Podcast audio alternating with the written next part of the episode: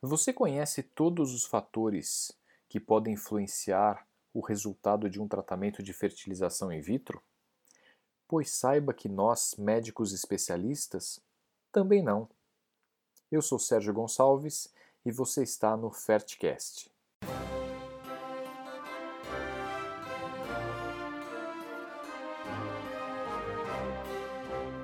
No episódio de hoje, eu vou ilustrar essa questão que eu fiz na abertura sobre os fatores que influenciam o resultado de um ciclo de fertilização in vitro. E como que eu vou ilustrar?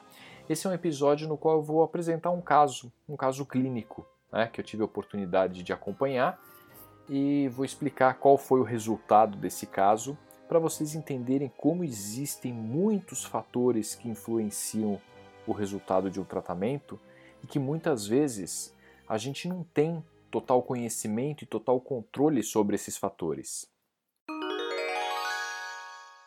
Era uma paciente de 36 anos de idade que chegou com a história de já ter feito três ciclos de fertilização in vitro por um fator masculino. O marido dela tinha um quadro que se chama agenesia de ductos deferentes, que funciona como se fosse uma vasectomia natural. Né? Os ductos deferentes eles fazem a comunicação né, do, dos testículos com o sistema ejaculatório, ou seja, os dutos deferentes eles permitem que o espermatozoide produzido pelos testículos cheguem até o sêmen, né? tanto que a vasectomia é a secção, a ligadura dos ductos deferentes, mas tem homens que nascem com a genesia desses ductos. Então, esse era o fator de infertilidade. O homem era azospérmico, ou seja, não havia espermatozoides no sêmen, né? o espermograma mostrava azospermia, mas os testículos dele produziam espermatozoides. O tratamento para isso é através de uma punção, né? punção no epidídimo ou uma punção no testículo, a gente obtém espermatozoide e fertiliza os ovos por fertilização in vitro. Enfim, mas essa paciente chegou já tendo feito três tratamentos de fertilização in vitro com resultado sempre negativo, beta-HCG sempre negativo. E nós repetimos o ciclo uma, duas, três vezes e a gente transferia embrião e os embriões não implantavam. Aí a gente resolveu fazer o quê? A gente resolveu não transferir mais os melhores embriões. Naquela época, isso a gente está falando algo perto aí de 2004, 2004, 2005, naquela época a técnica que se fazia mais usualmente para congelar embriões era a técnica de congelamento lento, que tinha taxas de sucesso piores do que a técnica feita hoje em dia, que chama vitrificação. É, então as transferências em geral eram feitas com embrião fresco. E o que aconteceu? Em um dos ciclos, a gente optou por congelar os melhores embriões, ou seja, no sétimo ciclo de tratamento, a gente optou por congelar os embriões. Quando chegou no sétimo ciclo, a gente resolveu fazer uma transferência embrionária, mas não transferir os melhores embriões. A gente optou por congelar os embriões.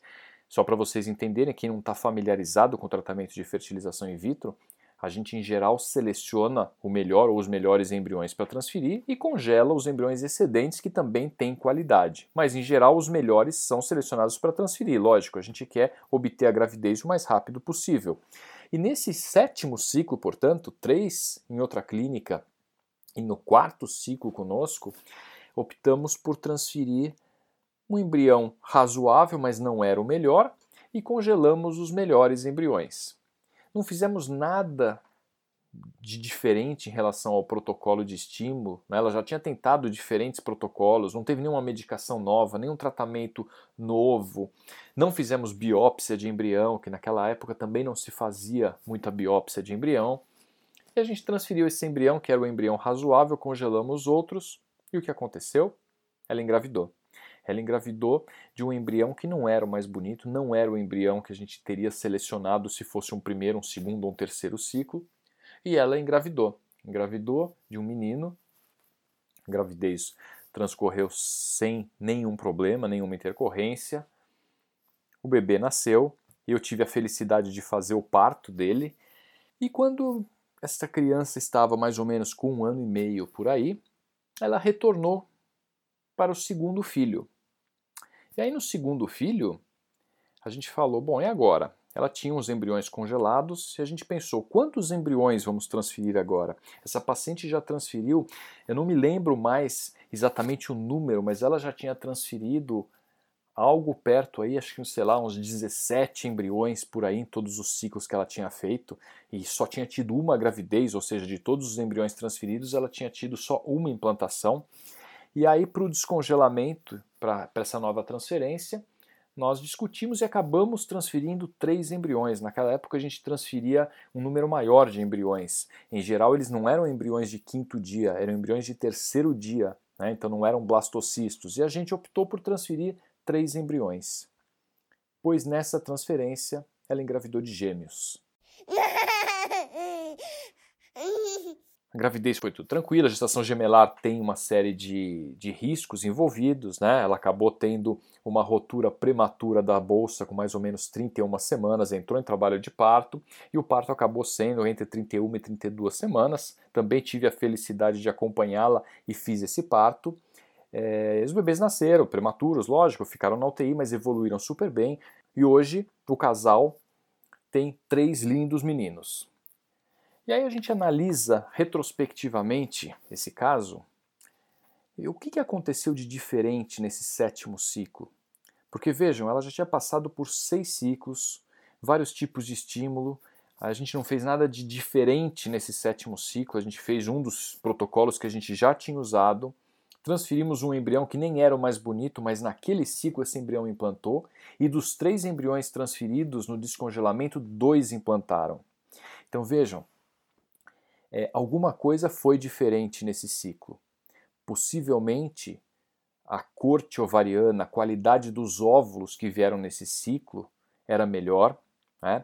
mas o fato é, até hoje, os meninos já estão grandes, às vezes no, no meu aniversário eles me ligam, mandam mensagem, é muito gostoso isso, né? eu mantenho um certo contato com essa, com essa paciente, acabamos ficando amigos, e, e enfim, a gente até hoje não consegue explicar exatamente o que aconteceu nesse sétimo ciclo, por que ela engravidou.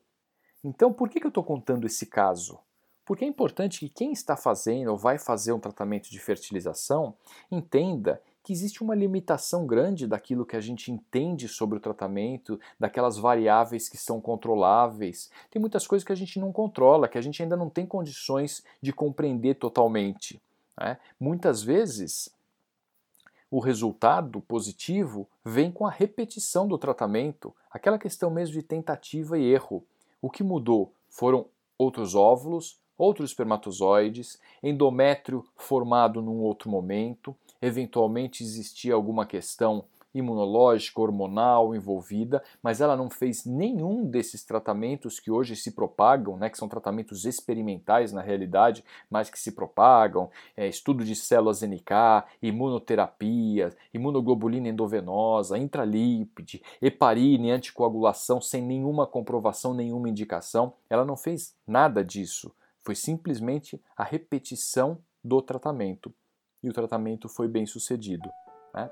Então, esse era o objetivo desse episódio. Eu queria contar para vocês esse caso clínico, que foi um caso muito marcante na minha vida profissional. Me lembro muito bem, e não é só pelo fato de eu ter feito o parto dessas crianças, né? mas foi um caso muito emblemático que mostra que muitas vezes a simples repetição é o que o casal precisa para alcançar o resultado ok?